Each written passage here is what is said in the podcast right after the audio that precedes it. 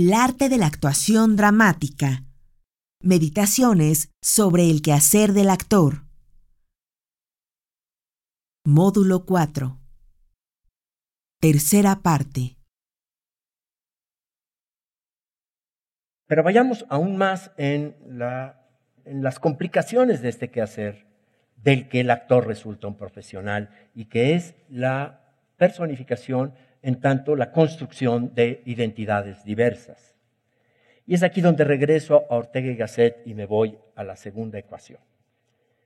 Hay una formulación maravillosa de Ortega que presenta, así como al paso, después veremos que todo su pensamiento trama a partir de esta feliz formulación, en el prólogo a sus meditaciones del Quijote. Ahí afirma, yo soy yo y mis circunstancias. Y si no la salvo a ella, no me salvo yo. Es decir, una respectividad entre lo que soy y mi circunstancia, que es lo que he querido representar figurativamente en esa ecuación. Yo igual a yo más mi circunstancia. La citamos mucho, la, fórmula. Hay que detenerse a pensar. Ahora paso a tratar de desentrañar, porque el problema de la actuación tendría que llevarnos de alguna manera a esta otra representación, en esta otra ecuación. ¿Cómo llego a ser yo soy él o ella? Que esa es la actuación ahí hay todo un problema de pensamiento. Yo soy yo y mi circunstancia. Y si no la salvo a ella, no me salvo yo, dice la frase de Ortega. Esta fórmula es válida para entender la construcción del yo de cualquiera, pero no es suficiente para entender la del actor, es decir, la que nos llevara a, a esa otra posibilidad. Y entonces me valgo de otra formulación provocadora y luminosa, esta vez de Paul Ricoeur, en donde él plantea un recorrido que se detiene a pensar sobre esta fórmula de la identidad, que es lo que llamamos el sí mismo de lo que soy, y que en inglés o en alemán muy claramente se dice el self o self, el sí mismo de lo que soy, es decir, este contenido mayor de la identidad. Propone Riquer, si de pronto fuéramos capaces de descomponer en dos significaciones importantes la identidad sugerida por el término mismo, yo mismo, el sí mismo, en su origen, en su expresión originaria que está en latín. Esto que en castellano decimos yo mismo o mismo, en latín se puede decir de dos maneras. Y hay allí en la posibilidad de esas dos expresiones la clave que propone Ricoeur. Mismo en latín puede decirse idem o puede decirse ipse. La identidad como idem es la de las cosas que persisten sin cambio a través del tiempo.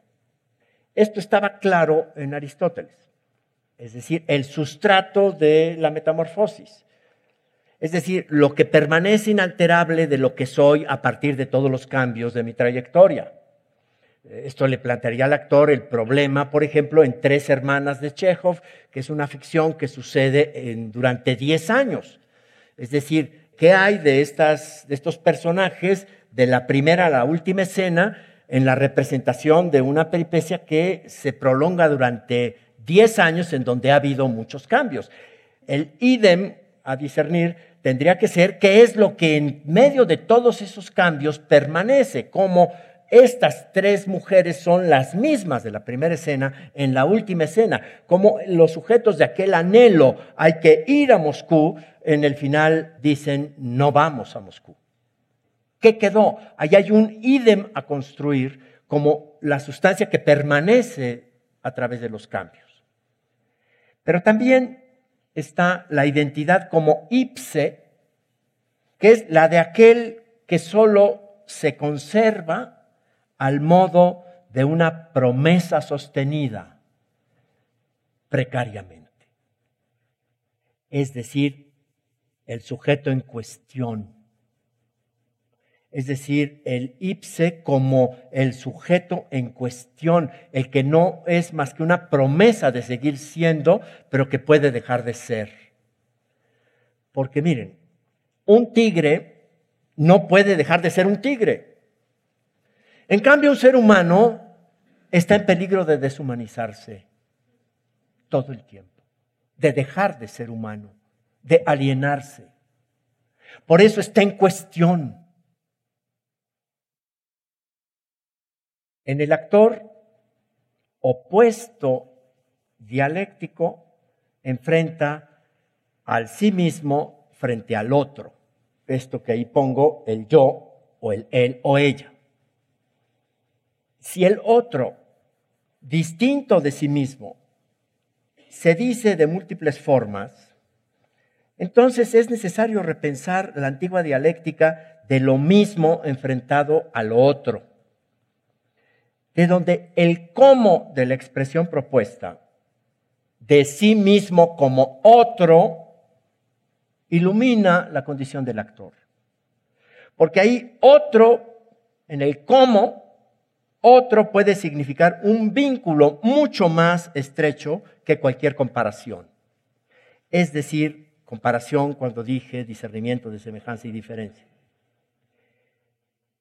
De sí mismo en cuanto otro.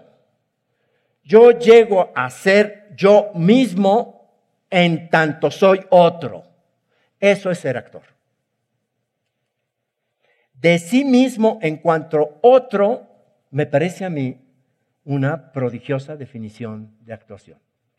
Pero implica todo un proceso.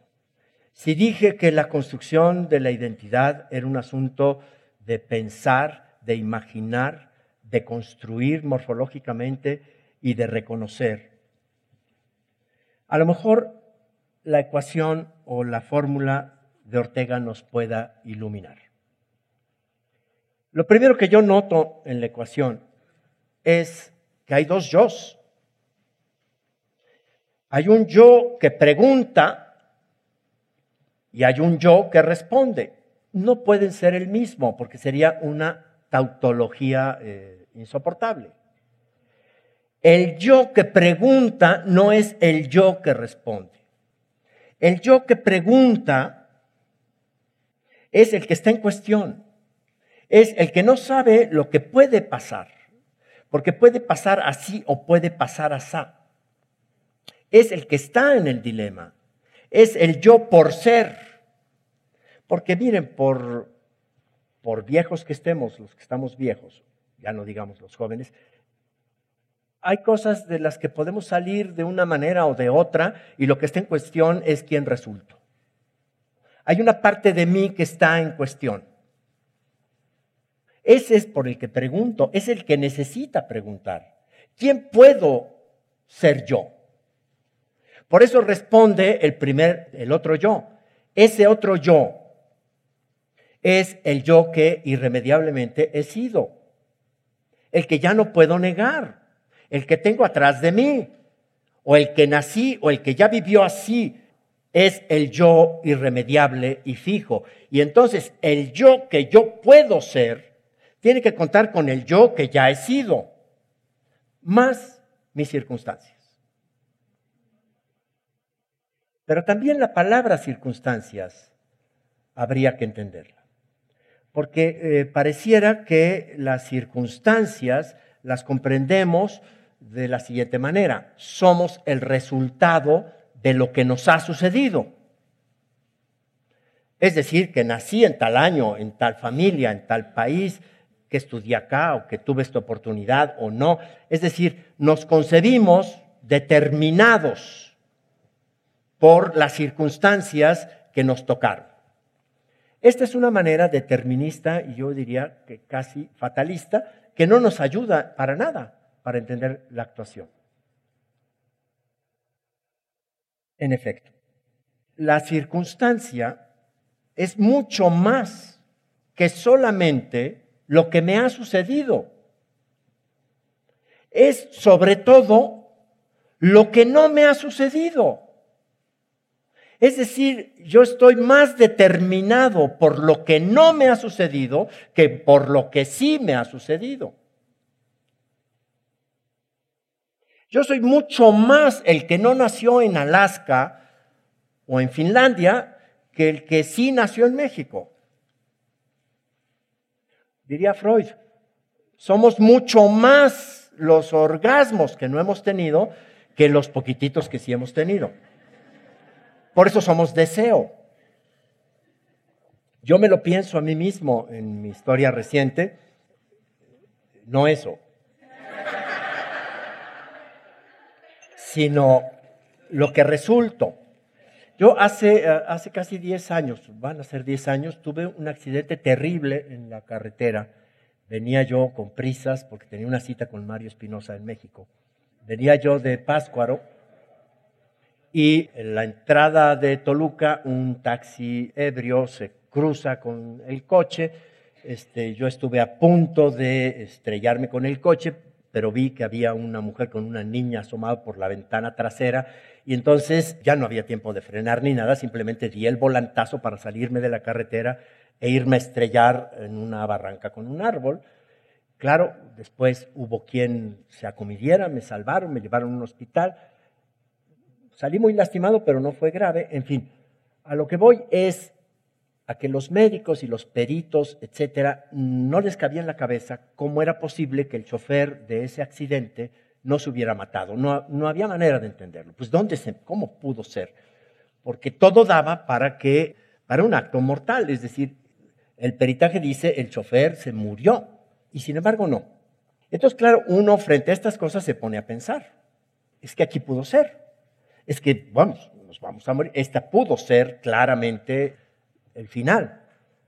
Y sin embargo, ya han pasado 10 años y yo he vivido intensas cosas de la vida.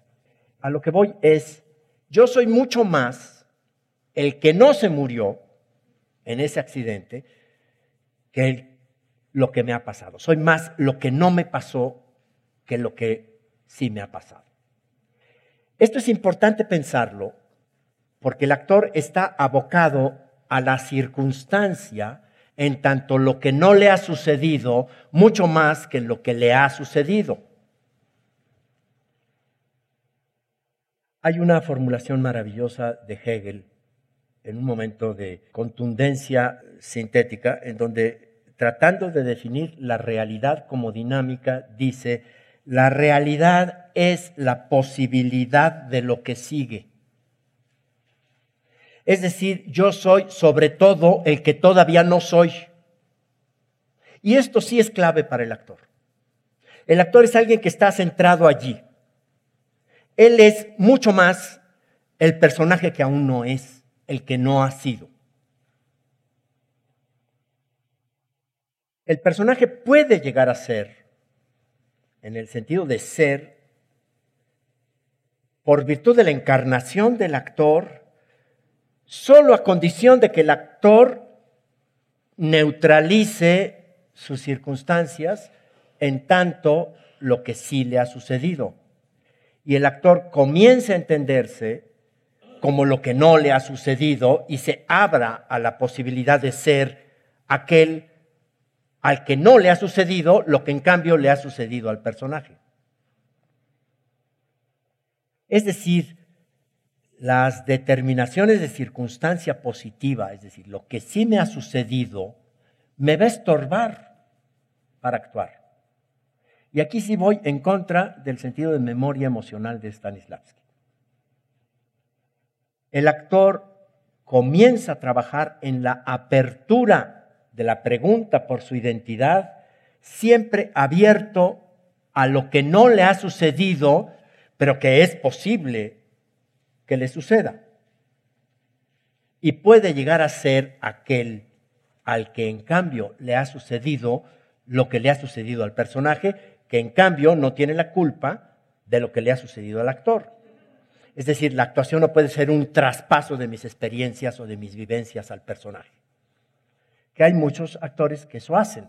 en el despeje de las ecuaciones, si esta es la ecuación del actor y la del personaje sería esta, el actor suele a veces comprar esto, pero sigue siendo él, intercambia las circunstancias del personaje, entonces siempre lo vemos igual. Es el actor ahora en las circunstancias del personaje. Y ahí no hay creación de personaje. Hay un modo muy habitual de actuar. Y entonces son esos actores que siempre vemos idénticos, asumiendo las circunstancias del personaje, pero sin posibilidades de cambio. Es decir, la potencia no está en la pregunta, en el yo en cuestión, el que yo puedo ser porque no estoy acabado. Les leo otro aforismo. Esta vez el aforismo 26. La conciencia del yo impide la actuación porque fractura la situación. Ser el personaje es sobre todo aprehender una situación tal como está dada antes de que el yo la convierta en un tema. Al ponerse en situación del personaje, desaparece el yo del actor y aparece la vida de la escena que nunca comienza en el yo, sino en lo otro. Por eso el actor eficaz no trabaja con temas, sino con tonos, es decir, estados de cosas, es decir, situaciones. Dije en otro momento que actuar es entrar en situación. ¿Qué es situación? Y sobre todo, ¿qué es situación dramática? Situación es un estado de cosas que si sigo a Schopenhauer, pongamos el gerundio. Estando así las cosas, más que estado de cosas. Es un estando así las cosas, entonces sucede lo que sucede. Una situación es dramática si el estado de cosas está en equilibrio precario. Es decir, si las cosas están a punto de sucumbir, a punto de dejar de ser así. Porque es un modo de estar las cosas. De ahí mi obsesión por el análisis del tono. Porque ese cómo es el tono. Estando así las cosas, a punto de y digo también que nadie puede entrar en situación si antes no está circunstanciado, digo yo con Ortega. El actor que va a entrar a escena y va a entrar a situación tiene que estar previamente circunstanciado. Esto que yo desde Ortega llamo circunstanciarse, o entiendo como circunstancia, es lo que Stanislavski señala o llama antecedentes. Yo prefiero hablar de circunstancias que de antecedentes. Y entonces sabemos que la construcción dramatúrgica de la circunstancia remota del personaje es la que funda su carácter. El trabajo de circunstanciación remota produce el carácter el de la circunstanciación mediata lo dota de lógica. Y el de la circunstanciación inmediata produce el estado de ánimo. El personaje entra a escena lo mismo que el nadador sale de la alberca. ¿Cómo sale de la alberca el nadador? Pues con la alberca encima, empapado y no sale y ya está seco, sino tiene que pasar un tiempo hasta que deja de estar mojado. Es decir, el personaje entra a escena empapado de la circunstancia inmediata y eso es lo que llamamos estado de ánimo, pero también la objetivación, diría Stanislavski, el por qué entra. Ya dije que el actor no trabaja con datos trabaja con impresiones. ¿Qué quiero decir con esto? En la construcción de la circunstanciación remota, la mediata o la inmediata, el actor indaga. Esa es su tarea. Y su tarea dramatúrgica, digo, porque va a hacer aquello que no ha hecho el dramaturgo, ni tiene por qué hacer el dramaturgo. Es decir, el dramaturgo es el autor de la decibilidad del personaje, es decir, el autor de los parlamentos, de la verbalización, de lo que dice el personaje o de lo que el personaje es en tanto lo que dice o dicen de él. Pero nosotros sabemos que todo lo decible proviene de un indecible y de eso no es autor el dramaturgo. Pero el actor tiene que entrar ahí. Es aquí la clave, yo llamo indecible a aquella clave que Stanislavski señaló a aquel actor cuando le decía, no leas el texto, lee el subtexto. Y luego le plantea este recorrido a lo remoto, a lo mediato y a lo inmediato. Y entonces, eh, de pronto los actores en la dramaturgia que hacen de lo remoto del personaje, etcétera, etcétera, eh, escriben una novela de Solá, que no les sirve para nada, porque el actor no trabaja con datos. Pero también nos olvidamos de otro precepto stanislavskiano, cuando hablando de esto, Stanislavski le dice al actor, busca, encuentra las claves de los determinantes mínimos, no máximos, los mínimos, aquellos sine qua non, esos, con esos hay que trabajar. Ahora, el hallazgo de esas claves que dotan de carácter, dotan de lógica o producen estado de ánimo, no son datos, y entonces yo digo, son impresiones. ¿Y qué es una impresión? Pues algo que se imprime en dónde? En el tejido nervioso. Es decir, la huella anémica. Y de aquí proviene el concepto stanislavskiano de vivencia. Pero hay una tremenda confusión respecto a lo que es trabajar con vivencias, porque las vivencias del actor no le interesan al personaje. Y las vivencias del personaje son justamente lo no vivido por el actor. Por eso me parece brillante, genial la distinción que estableció el maestro Mendoza a propósito de esto. Cuando distinguió, y entonces inventó una palabra muy fea pero muy elocuente, y distinguió lo que es vivencia de lo que es vividura.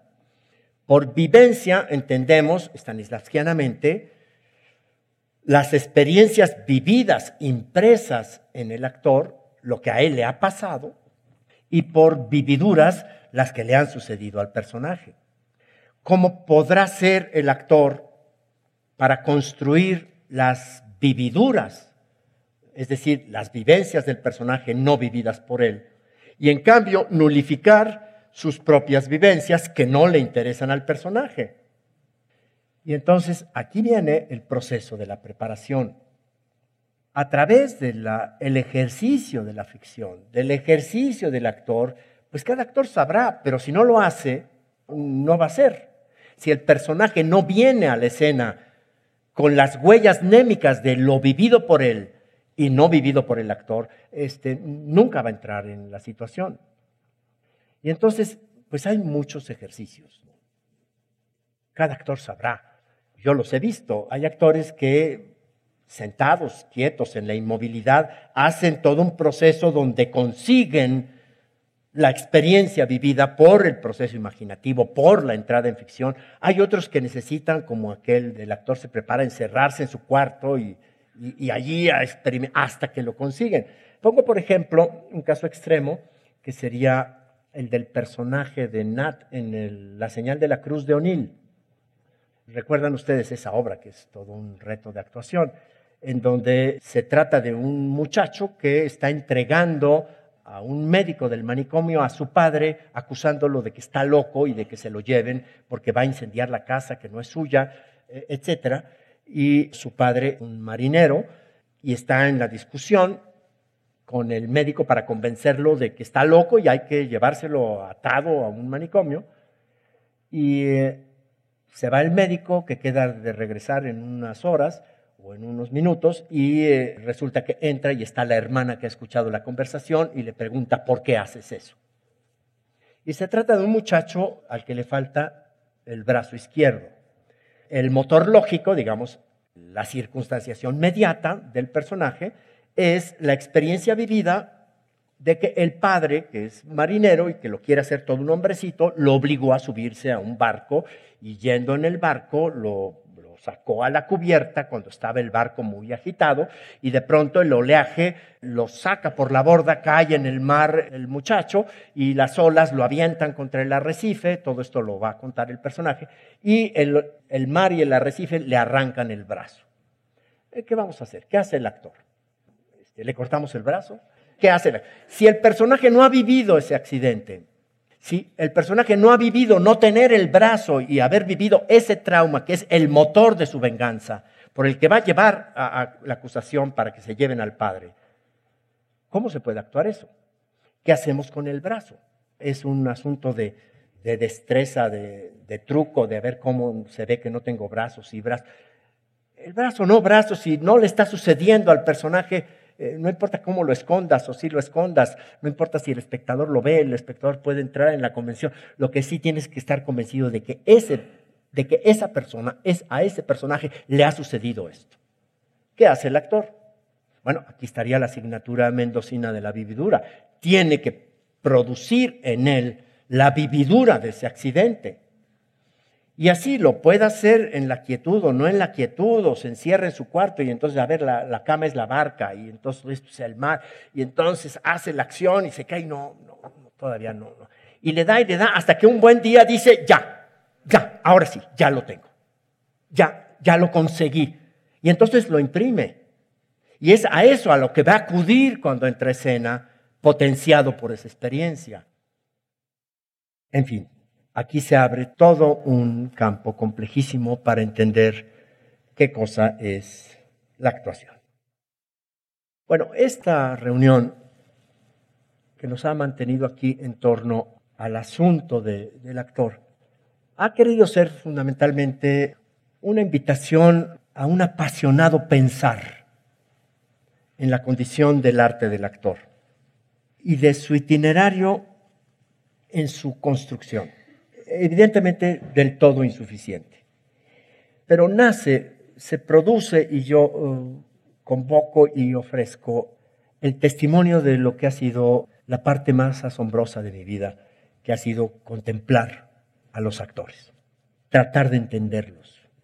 En todo ello, pues esto ha querido ser un entrañable elogio del actor, un testimonio del asombro de la contemplación.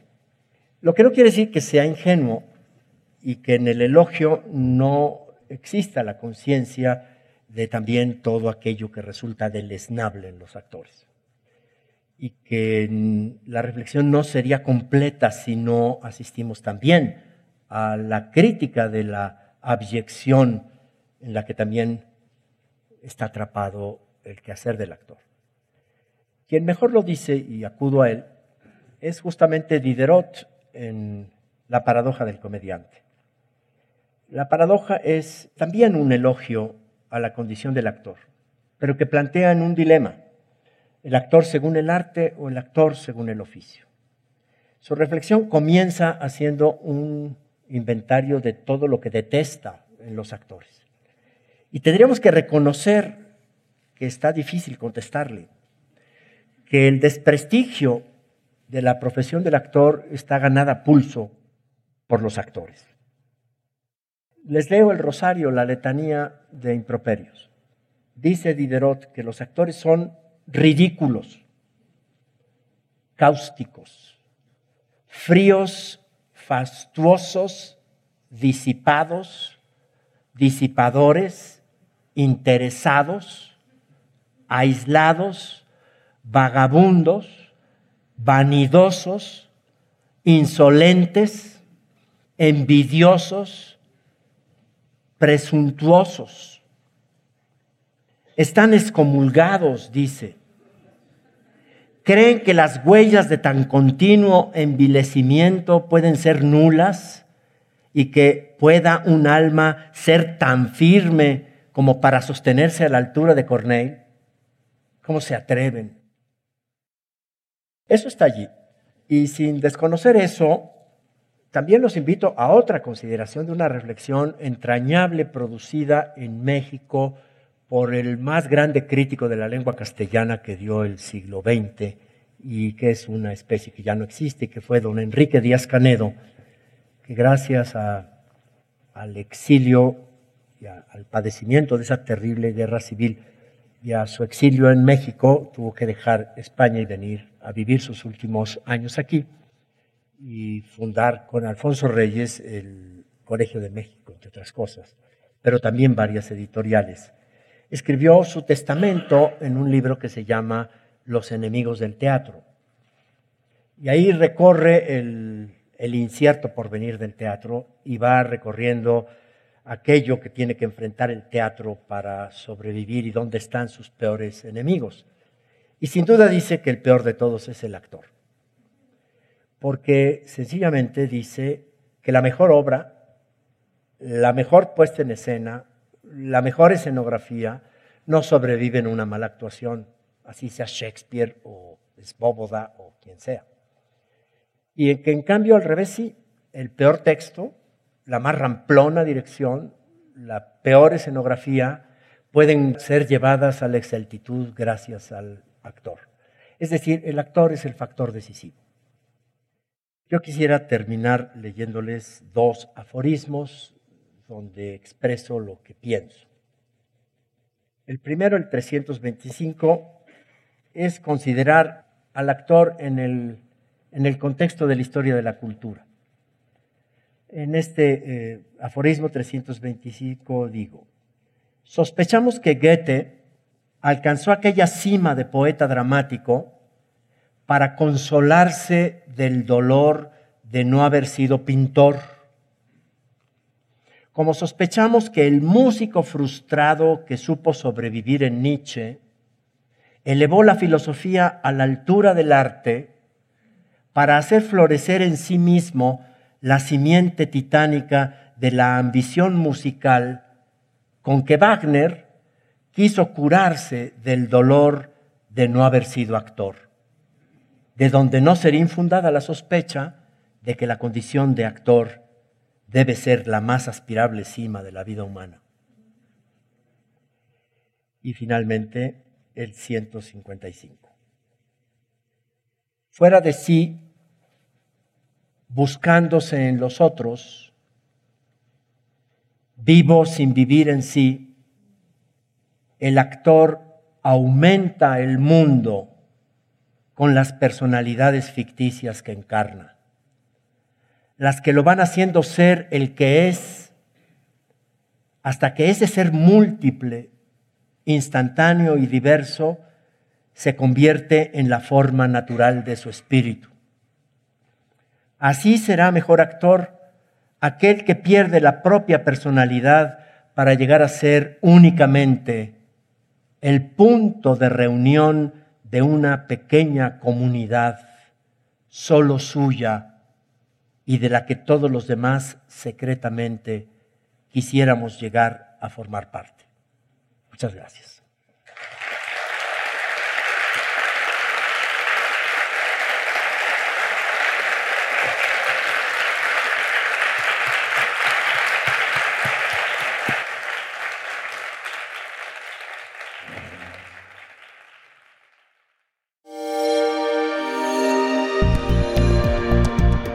Descarga Cultura. Descarga cultura. Punto UNAM.